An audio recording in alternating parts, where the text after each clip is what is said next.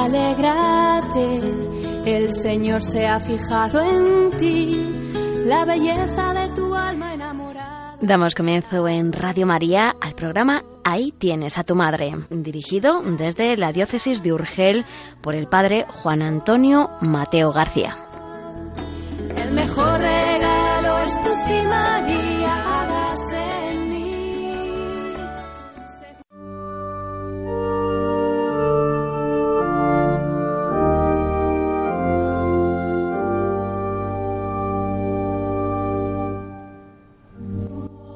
Estimados en María, bienvenidos al programa Ahí tienes a tu madre. Es un gozo encontrarnos de nuevo en este espacio que pretende ser una introducción a la Mariología, dirigido por don Juan Antonio Mateo García, presbítero de la diócesis de Urgell, y quien les habla, Conchi Cid, colaboradora del programa. Como ya expuso el doctor Mateo en el anterior programa, nos invita al estudio sobre la Virgen María aprovechando este tiempo de descanso laboral.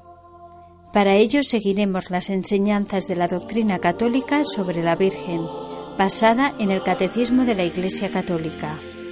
Esta enseñanza recoge lo mejor del Concilio Vaticano II y de toda la tradición magisterial.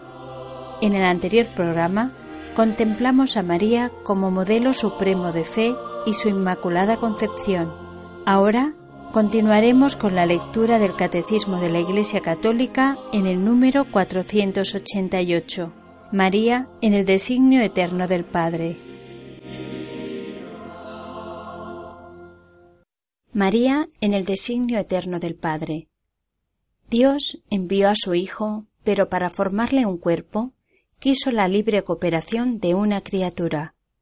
Para eso, desde toda la eternidad, Dios escogió para ser la madre de su Hijo a una hija de Israel, una joven judía de Nazaret en Galilea, a una virgen desposada con un hombre llamado José, de la casa de David.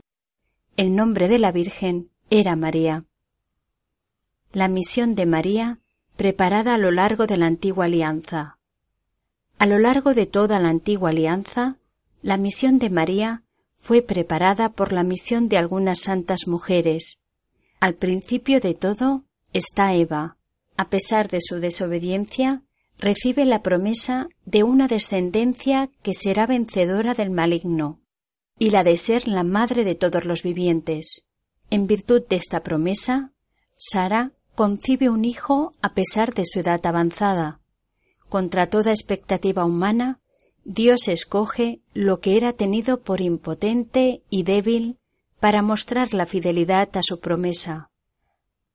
Ana, la madre de Samuel, Débora, Ruth, Judith y Esther y muchas otras mujeres. María, en vistas a su misión, pertenece totalmente a Dios. En ella nada haya de suyo el maligno. Ella es la Inmaculada Concepción. Para ser la madre del Salvador, María fue dotada por Dios con dones a la medida de una misión tan importante. El ángel Gabriel, en el momento de la Anunciación, la saluda como llena de gracia. En efecto, para poder dar el asentimiento libre de su fe al anuncio de su vocación, era preciso que ella estuviese totalmente poseída por la gracia de Dios. A lo largo de los siglos, la Iglesia ha tomado conciencia de que María, llena de gracia por Dios, había sido redimida desde su concepción.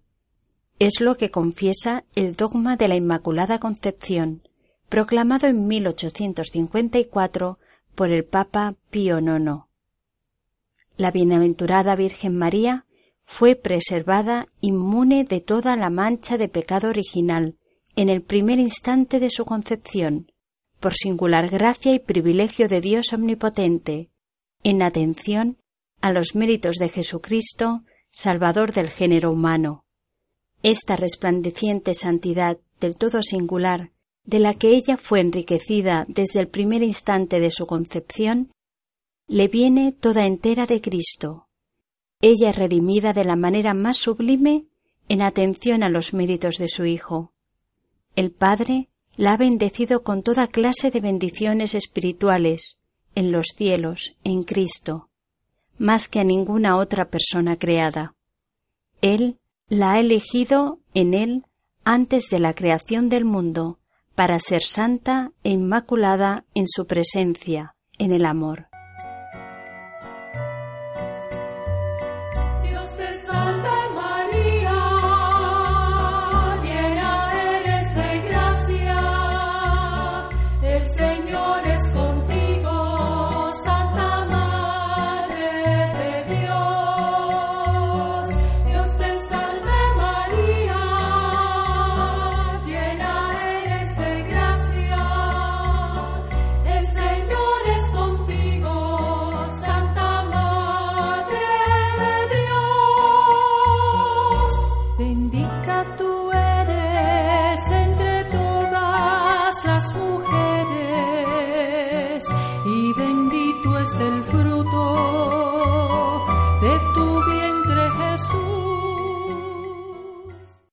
María participa activamente en el designio de Dios con su fe y con su consentimiento.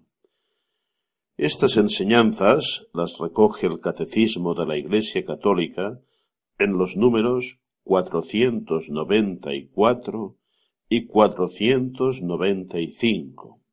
Dice así el primero de ellos, al anuncio de que ella dará a luz al Hijo del Altísimo sin conocer varón por la virtud del Espíritu Santo, María respondió por la obediencia de la fe, segura de que nada hay imposible para Dios. He aquí la esclava del Señor, hágase en mí según tu palabra. Así, dando su consentimiento a la palabra de Dios, María llegó a ser madre de Jesús, y aceptando de todo corazón la voluntad divina de salvación, sin que ningún pecado se lo impidiera, se entregó a sí misma por entero a la persona y a la obra de su Hijo, para servir en su dependencia y con él, por la gracia de Dios, al ministerio de la redención. En la teología se considera a María como el exponente más excelso de lo que se llama el resto de Israel, es decir, aquel pequeño grupo de creyentes que se había mantenido fiel a Dios y a su alianza y que esperaba la redención y la salvación. También nos recuerda el catecismo de la Iglesia Católica que podemos llamar a María con toda propiedad Madre de Dios, porque Cristo es Dios. Recuerden aquel vínculo indisociable Cristo, María, Cristología, Mariología. El número 495 del Catecismo dice así, llamada en los Evangelios la Madre de Jesús, María es aclamada bajo el impulso del Espíritu como la madre de mi Señor, desde antes del nacimiento de su Hijo. En efecto, aquel que ella concibió como hombre y por obra del Espíritu Santo, y que se ha hecho verdaderamente su Hijo según la carne, no es otro que el Hijo eterno del Padre, la segunda persona de la Santísima Trinidad. La Iglesia confiesa que María es verdaderamente Madre de Dios. Así pues, queridos oyentes, cuando alguien les interpele sobre este título tan sublime que es la maternidad divina de María, hay que explicarles que María se puede llamar y debe ser llamada Madre de Dios, porque la relación maternal filial es una relación que se refiere a la persona. Y la persona de Cristo es la persona de la segunda persona de la Santísima Trinidad, la persona del Verbo, Dios verdaderamente. Por tanto, negar que María eh, sea madre de Dios sería negar la divinidad de nuestro Señor Jesucristo. ¿eh? como explicó muy bien el concilio de Éfeso.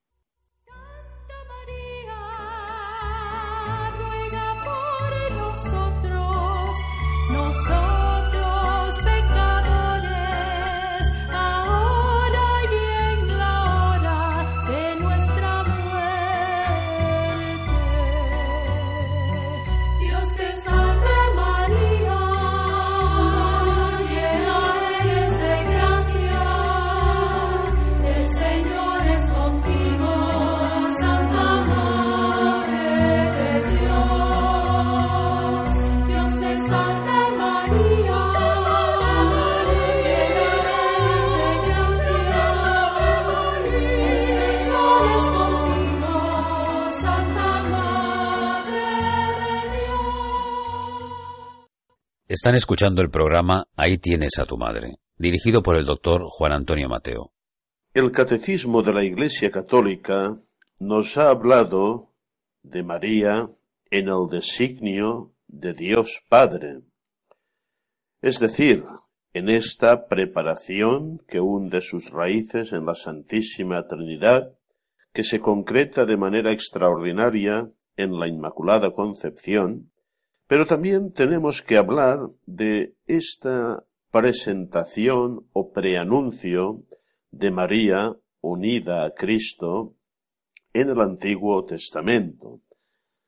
A menudo, cuando a mis alumnos de Mariología les hablo de María en el Antiguo Testamento, se quedan como perplejos. Me dicen, pero si María no había todavía nacido, ¿cómo puede estar en el Antiguo Testamento?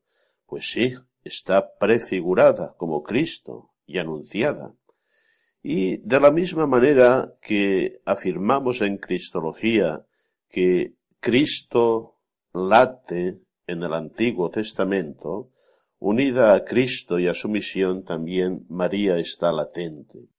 Vamos a escuchar ahora un texto que he seleccionado que es sumamente interesante es una catequesis del Papa San Juan Pablo II que tuvo lugar en la audiencia general del día 1 de mayo del año 1996 y que habla de la nueva hija de Sion. Les pido que la escuchen con mucha atención y si es posible que luego, accediendo al sitio de la Santa Sede, la relean y la mediten. Y estoy convencido que después de haber escuchado esta catequesis, y sobre todo de haberla asimilado profundamente, cuando recen la oración por excelencia mariana, que es el Ave María, la rezarán con una riqueza y unas connotaciones nuevas. Vamos pues a escuchar esta catequesis de San Juan Pablo II. En el momento de la Anunciación, María, excelsa hija de Sión, recibe el saludo del ángel como representante de la humanidad, llamada a dar su consentimiento a la encarnación del Hijo de Dios. La primera palabra que el ángel le dirige es una invitación a la alegría, jaire, es decir, alégrate. El término griego fue traducido al latín con ave, una sencilla expresión de saludo que no parece corresponder plenamente a las intenciones del mensajero divino y al contexto en que tiene lugar el encuentro. Ciertamente, Jaire era también una fórmula de saludo que solían usar a menudo los griegos, pero las circunstancias extraordinarias en que es pronunciada no pertenecen al clima de un encuentro habitual. En efecto, no conviene olvidar que el ángel es consciente de que trae un anuncio único en la historia de la humanidad. De ahí que un saludo sencillo y usual sería inadecuado. Por el contrario, parece más apropiado a esa circunstancia excepcional la referencia al significado originario de la expresión Jaire, que es alégrate.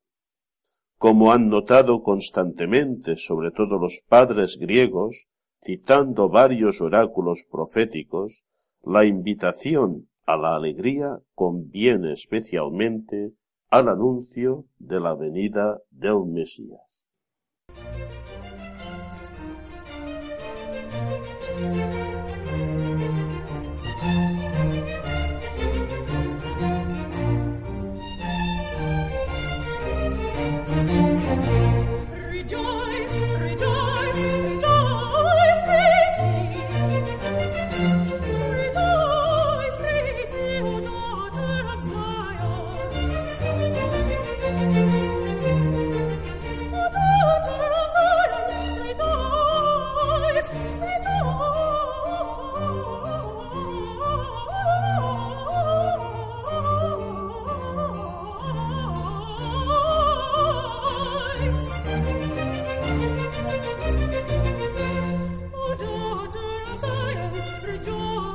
free.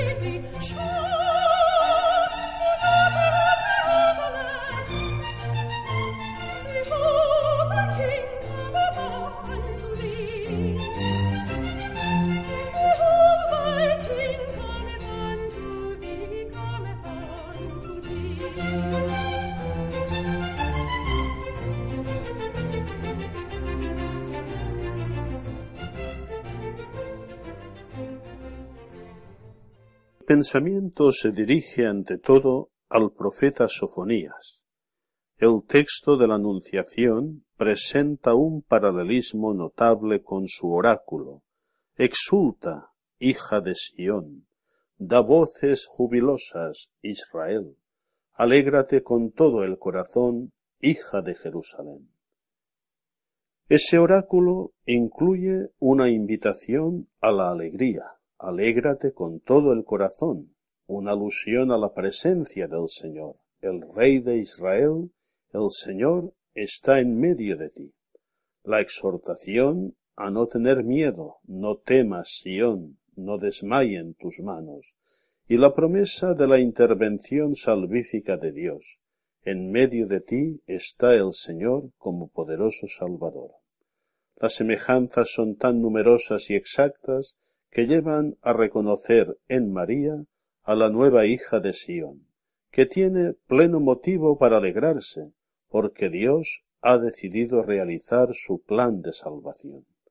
Una invitación análoga a la alegría, aunque en un contexto diverso, viene de la profecía de Joel, no temas, suelo, alégrate y regocíjate, porque el Señor hace grandezas, sabréis que en medio de Israel estoy yo.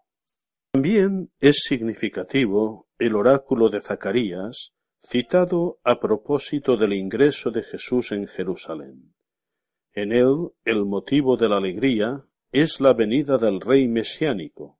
Alégrate sobremanera, hija de Sión, grita de júbilo, hija de Jerusalén. He aquí que viene a ti tu Rey justo, victorioso, humilde, proclamará la paz a las naciones. Por último, de la numerosa posteridad, signo de bendición divina, el libro de Isaías hace brotar el anuncio de alegría para la nueva Sión. Regocíjate, estéril que no das a luz, rompe en gritos de júbilo y alegría la que no ha tenido los dolores, porque son más numerosos los hijos de la abandonada que los de la casada, dice el Señor. Los tres motivos de la invitación a la alegría, la presencia salvífica de Dios en medio de su pueblo, la venida del Rey mesiánico y la fecundidad gratuita y superabundante, encuentran en María su plena realización y legitiman el rico significado que la tradición atribuye al saludo del ángel, éste invitándola a dar su asentimiento a la realización de la promesa mesiánica y anunciándole la altísima dignidad de Madre del Señor, no podía menos de exhortarla a la alegría. En efecto, como nos recuerda el concilio, con ella, excelsa hija de Sión, después de la larga espera de la promesa, se cumple el plazo y se inaugura el nuevo plan de salvación. Es el momento en que el Hijo de Dios tomó de María la naturaleza humana para librar al hombre del pecado por medio de los misterios vividos en su carne. Lumen Gentium número 55.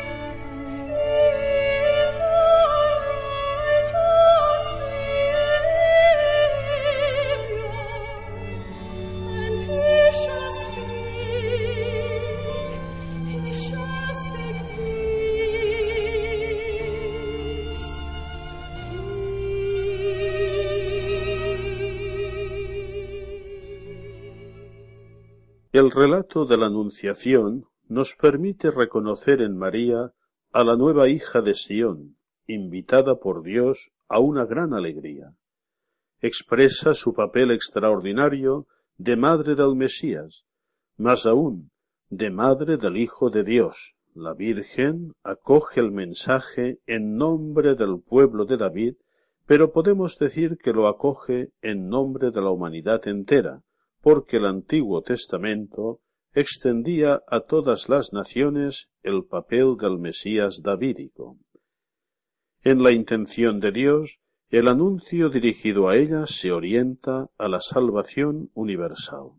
Como confirmación de esa perspectiva universal del plan de Dios, podemos recordar algunos textos del Antiguo y del Nuevo Testamento que comparan la salvación a un gran banquete de todos los pueblos en el monte Sión, y que anuncian el banquete final del reino de Dios. Como hija de Sión, María es la Virgen de la Alianza que Dios establece con la humanidad entera. Está claro el papel representativo de María en este acontecimiento, y es significativo que sea una mujer quien desempeñe esta misión. En efecto, como nueva hija de Sión, María es particularmente idónea para entrar en la alianza esponsal con Dios. Ella puede ofrecer al Señor, más y mejor que cualquier miembro del pueblo elegido, un verdadero corazón de esposa.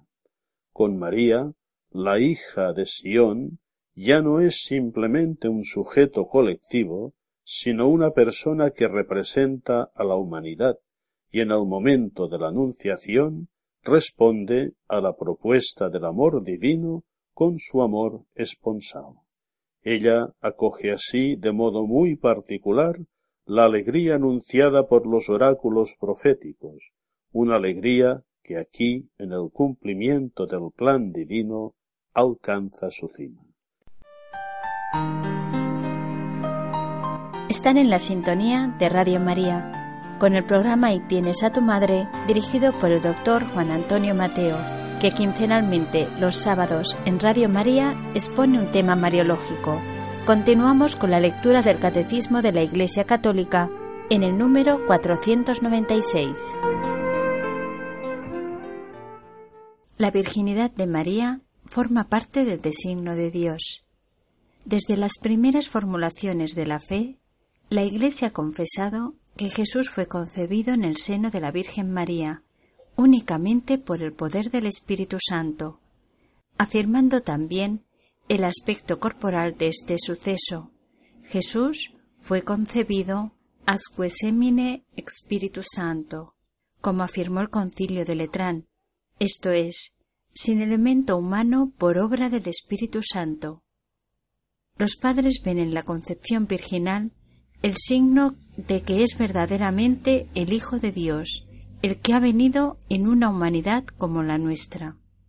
Los relatos evangélicos presentan la concepción virginal como una obra divina que sobrepasa toda comprensión y toda posibilidad humana.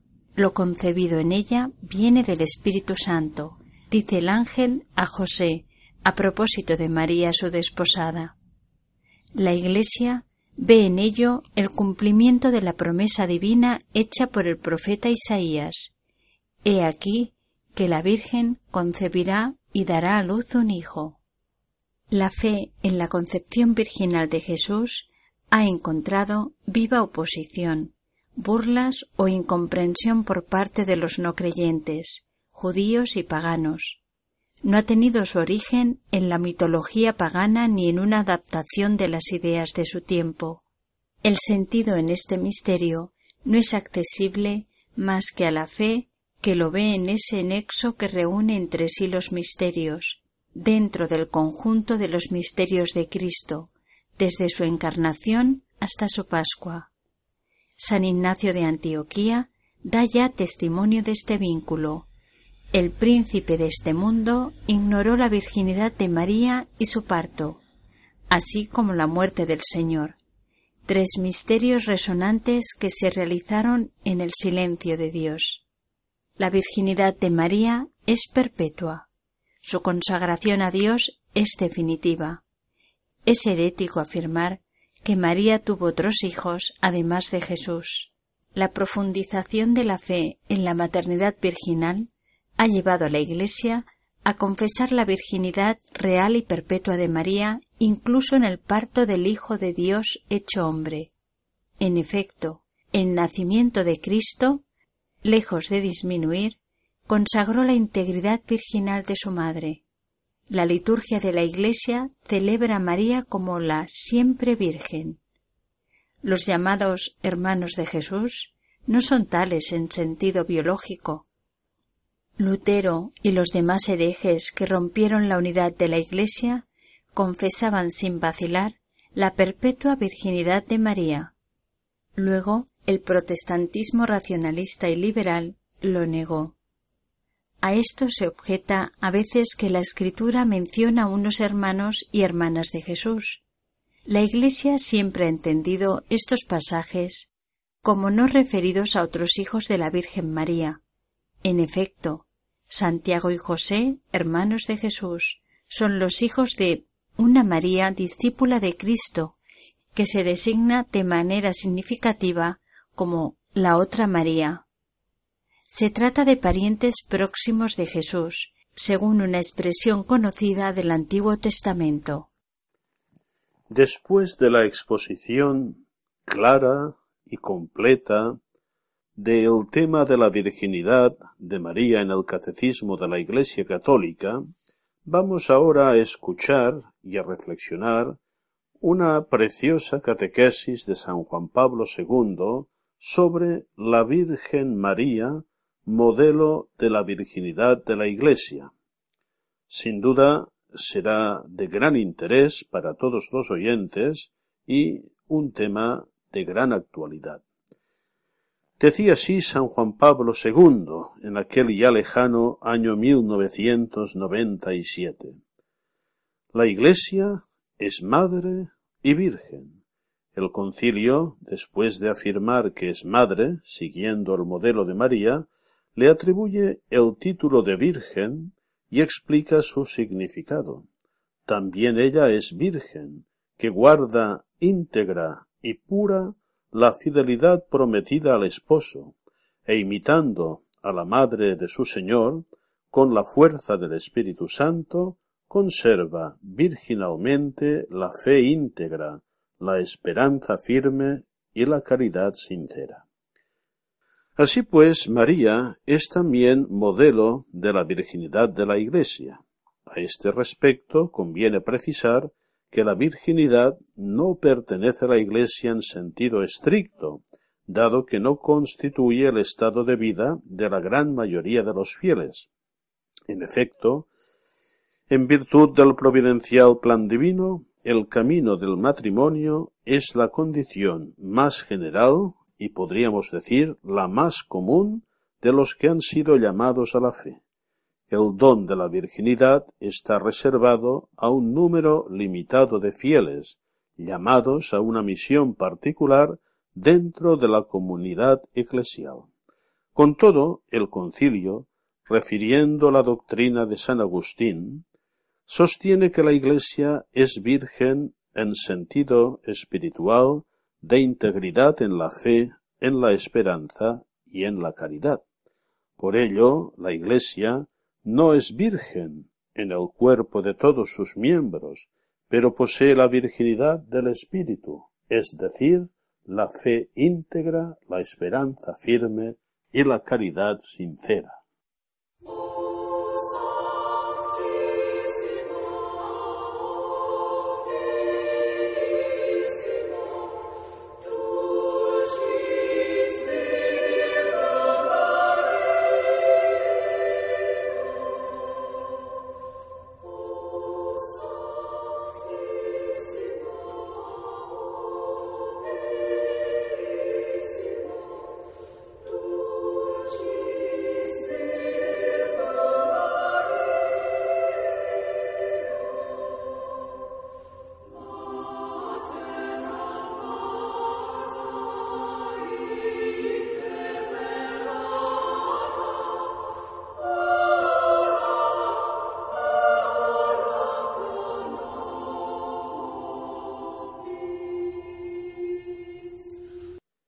La Constitución Lumen Gentium recuerda, a continuación, que la virginidad de María, modelo de la de la Iglesia, incluye también la dimensión física, por la que concibió virginalmente a Jesús por obra del Espíritu Santo sin intervención del hombre. María es virgen en el cuerpo y virgen en el corazón como lo manifiesta su intención de vivir en profunda intimidad con el Señor, expresada firmemente en el momento de la Anunciación. Por tanto, la que es invocada como Virgen entre las vírgenes, constituye sin duda para todos un altísimo ejemplo de pureza y de entrega total al Señor.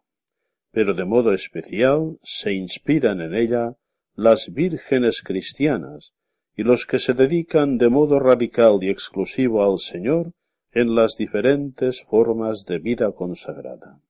Así, después de desempeñar un papel importante en la obra de la salvación, la virginidad de María sigue influyendo benéficamente en la vida de la Iglesia.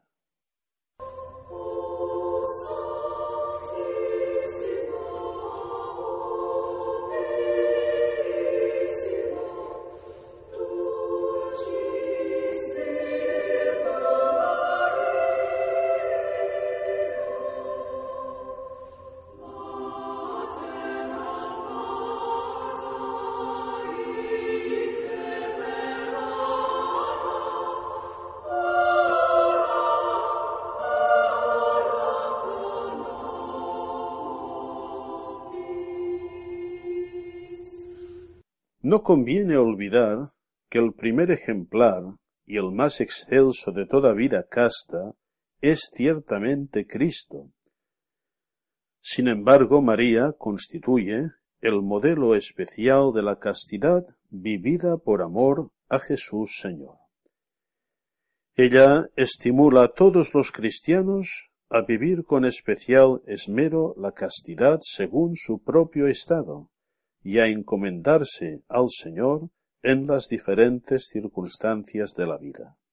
María, que es por excelencia santuario del Espíritu Santo, ayuda a los creyentes a redescubrir su propio cuerpo como templo de Dios y a respetar su nobleza y santidad.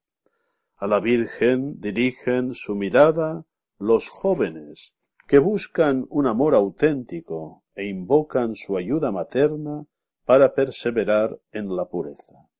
María recuerda a los esposos los valores fundamentales del matrimonio, ayudándoles a superar la tentación del desaliento y a dominar las pasiones que pretenden subyugar su corazón. su entrega total a Dios constituye para ellos un fuerte estímulo a vivir en fidelidad recíproca, para no ceder nunca ante las dificultades que ponen en peligro la comunión conyugal. Les recordamos que para contactar con el director del programa pueden formular sus consultas a través del correo electrónico ahí tienes a tu madre arroba radiomaria.es.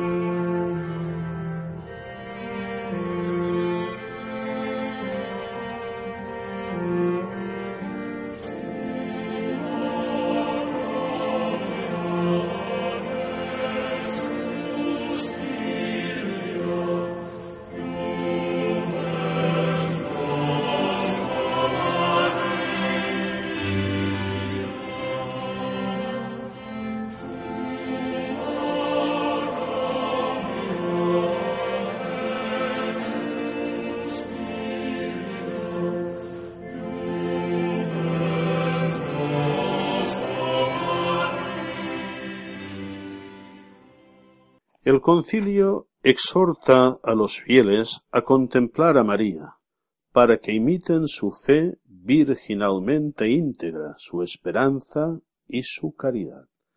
Conservar la integridad de la fe representa una tarea ardua para la Iglesia, llamada a una vigilancia constante, incluso a costa de sacrificios y luchas. En efecto, la fe de la Iglesia no sólo se ve amenazada por los que rechazan el mensaje del Evangelio, sino sobre todo por los que, acogiendo sólo una parte de la verdad revelada, se niegan a compartir plenamente todo el patrimonio de fe de la esposa de Cristo. Por desgracia, esta tentación, que se encuentra ya desde los orígenes de la Iglesia, sigue presente en su vida, y la impulsa a aceptar sólo en parte la revelación o a dar a la palabra de Dios una interpretación restringida y personal, de acuerdo con la mentalidad dominante y los deseos individuales. María, que aceptó plenamente la palabra del Señor, constituye para la Iglesia un modelo insuperable de fe virginalmente íntegra, que acoge con docilidad y perseverancia toda la verdad revelada, y con su constante intervención obtiene a la Iglesia la luz de la esperanza y el fuego de la caridad, virtudes de las que ella en su vida terrena fue para todos ejemplo inigualable.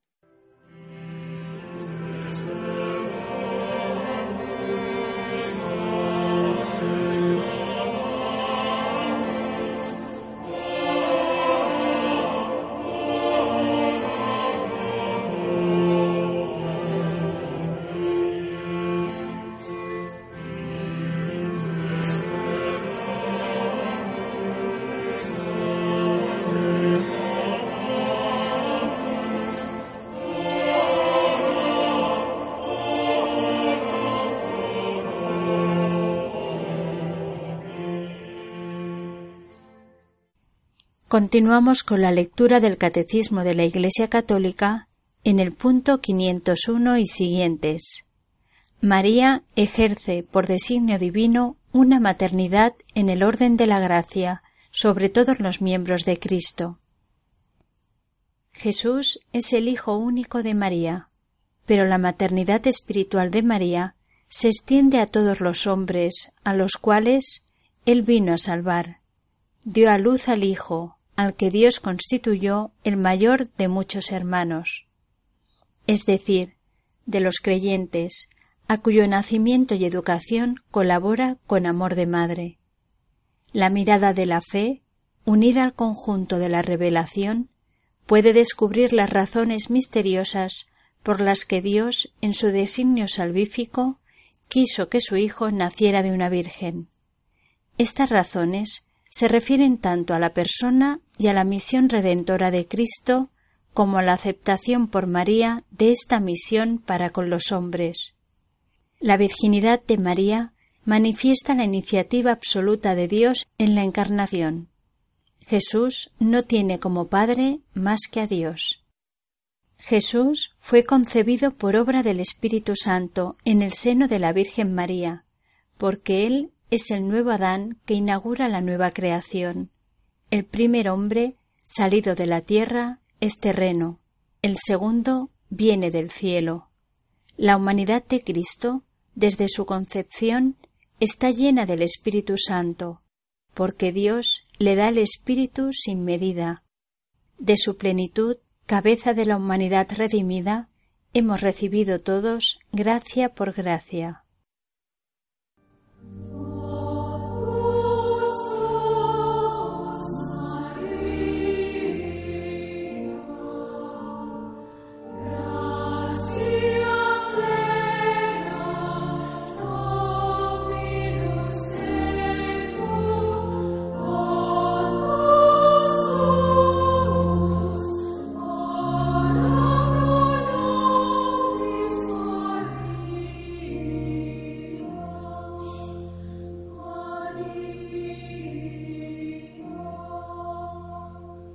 Y en el número 721 del Catecismo de la Iglesia Católica dice así Ella es el templo del Espíritu Santo. María, la Santísima Madre de Dios, la siempre Virgen, es la obra maestra de la misión del Hijo y del Espíritu Santo en la plenitud de los tiempos.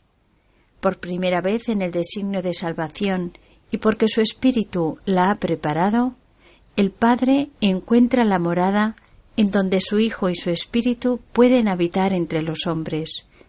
Por ello, los más bellos textos sobre la sabiduría, la tradición de la Iglesia, los ha entendido frecuentemente con relación a María. María es cantada y representada en la liturgia como el trono de la sabiduría. En ella comienzan a manifestarse las maravillas de Dios, que el Espíritu va a realizar en Cristo y en la Iglesia. El Espíritu Santo preparó a María con su gracia. Convenía que fuese llena de gracia, la madre de aquel en quien reside toda la plenitud de la divinidad corporalmente. Ella fue concebida sin pecado, por pura gracia, como la más humilde de todas las criaturas, la más capaz de acoger el don inefable del Omnipotente. Con justa razón, el ángel Gabriel la saluda como la hija de Sión, diciéndole Alégrate. Cuando ella lleva en sí al Hijo Eterno, es la acción de gracias de todo el pueblo de Dios, y por tanto de la Iglesia, esa acción de gracias que ella eleva en su cántico al Padre en el Espíritu Santo. En María, el Espíritu Santo realiza el designio benevolente del Padre la Virgen concibe y da luz al Hijo de Dios con y por medio del Espíritu Santo. Su virginidad se convierte en fecundidad única por medio del poder del Espíritu y de la fe. Al término de esta misión del Espíritu, María se convierte en la mujer, nueva Eva, madre de los vivientes, madre del Cristo total. Así es como ella está presente con los doce, que perseveraban en la oración, con un mismo espíritu, en el amanecer de los últimos tiempos, que el Espíritu va a inaugurar en la mañana de Pentecostés, con la manifestación de la Iglesia. Después de la consideración del Catecismo de la Iglesia Católica en el número 721 sobre María como templo del Espíritu Santo, Vamos a acabar la exposición del presente programa con algunos párrafos de una catequesis de San Juan Pablo II sobre María y el don del Espíritu Santo, que coronan perfectamente la doctrina del catecismo. Decía San Juan Pablo II que en la atmósfera de espera que reinaba en el cenáculo después de la ascensión, ¿Cuál era la posición de María respecto a la venida del Espíritu Santo? El concilio subraya expresamente su presencia en oración con vistas a la efusión del Paráclito. María implora con sus oraciones el don del Espíritu. Esta afirmación resulta muy significativa, pues en la Anunciación el Espíritu Santo ya había venido sobre ella, cubriéndola con su sombra y dando origen a la encarnación del Verbo. Al haber hecho ya una experiencia totalmente singular sobre la eficacia de ese don, la Virgen Santísima estaba en condiciones de poderlo apreciar más que cualquier otra persona. En efecto, a la intervención misteriosa del Espíritu debía ella su maternidad, que la convirtió en puerta de ingreso del Salvador en el mundo. A diferencia de los que se hallaban presentes en el cenáculo en trepidante espera, ella, plenamente consciente de la importancia de la promesa de su Hijo a los discípulos, ayudaba a la comunidad a prepararse adecuadamente a la venida del Paráclito. Por ello, su singular experiencia a la vez que la impulsaba a desear ardientemente la venida del Espíritu, la comprometía también a preparar la mente y el corazón de los que estaban a su lado.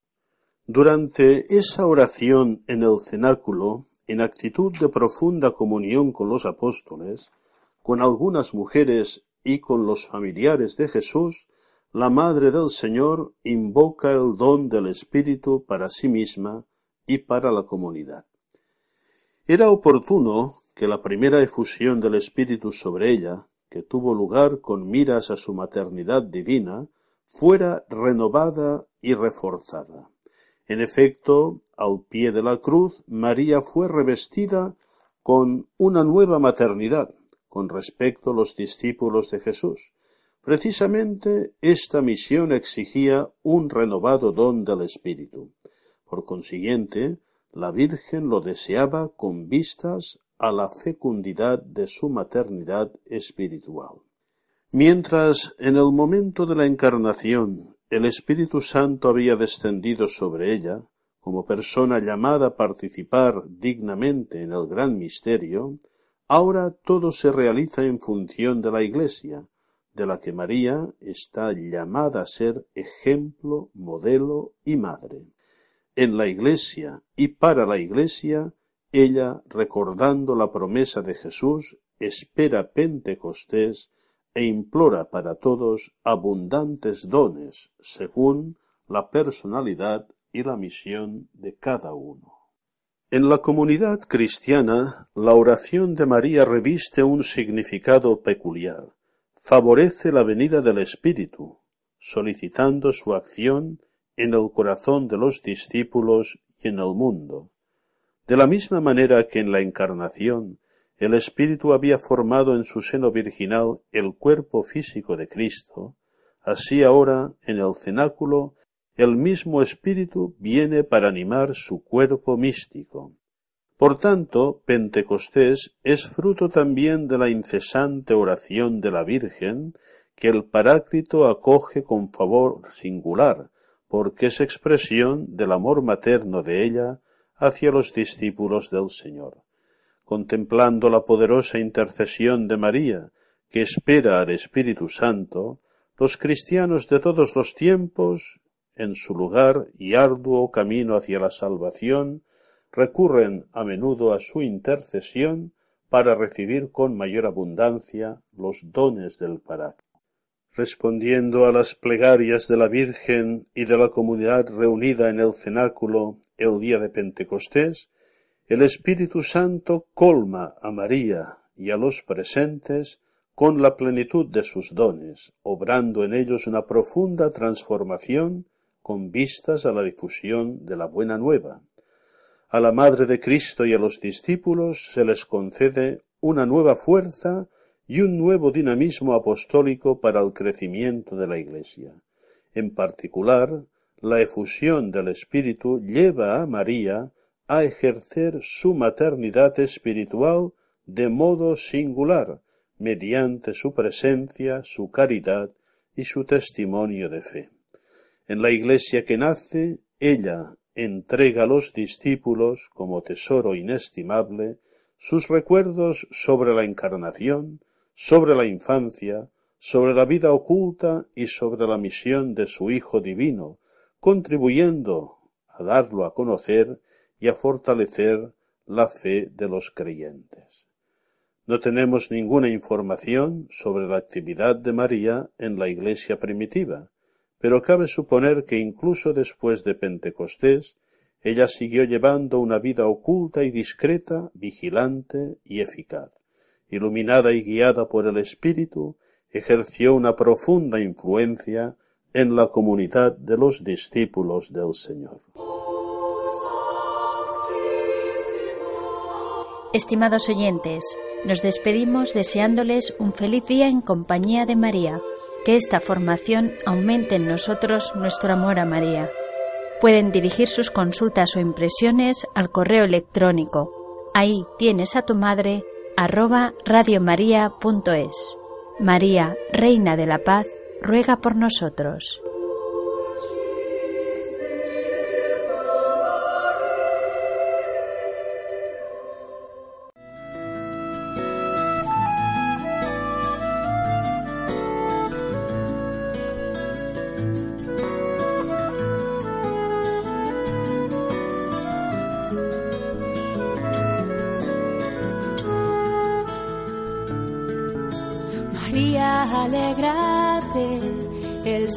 se ha fijado en ti. Finaliza en Radio María, Ahí tienes a tu madre, un programa dirigido desde la diócesis de Urgel por el padre Juan Antonio Mateo García.